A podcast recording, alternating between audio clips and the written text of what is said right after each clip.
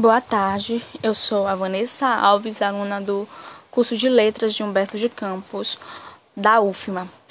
E ao ler o texto indicado, nós podemos perceber que trabalhando a língua materna, que é o nosso português falado aqui no Brasil, e trabalhando com uma criança, principalmente quando é o primeiro ano dela de vida escolar, nós temos que ter a consciência que a criança ela não entra como uma tábua rasa que não sabe, porque as crianças, a maioria delas lá no, no primeiro ano do fundamental infantil, elas já falam, elas só não obedecem a, a, norma correta, ao padrão.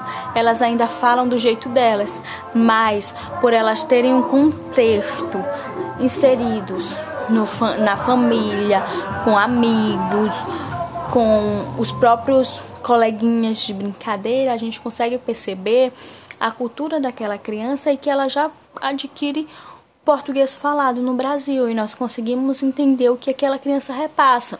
E aí, como é que nós podemos ensinar a língua materna então? E o que é que eu vou fazer com aquela criança de primeira mão? Eu vou começar a colocar para aquela criança que alguns verbos que ela fala pode estar fora do lugar, mas jamais eu posso dizer que aquela maneira que uma criança fala está errada.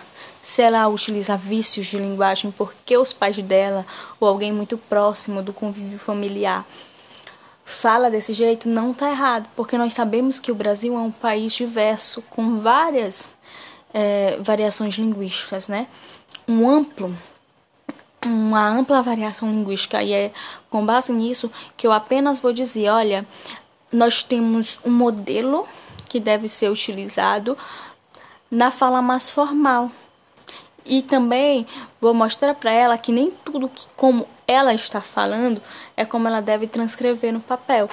A língua ela pode ser transcrita ela é transcrita a língua portuguesa para o papel, uma pessoa alfabetizada e letrada é capaz de ter esse domínio, só que não como eu falo, não seguindo o jeito que eu falo, e sim que existem regras e que elas precisam seguir aquilo.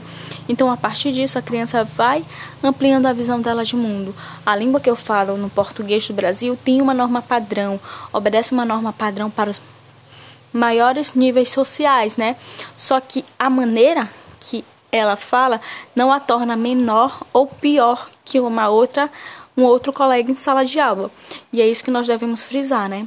Que não há distinção, que não há inferioridade ou superioridade se tratando de línguas, que o nosso Brasil é diverso tanto em culturas quanto em relação à língua.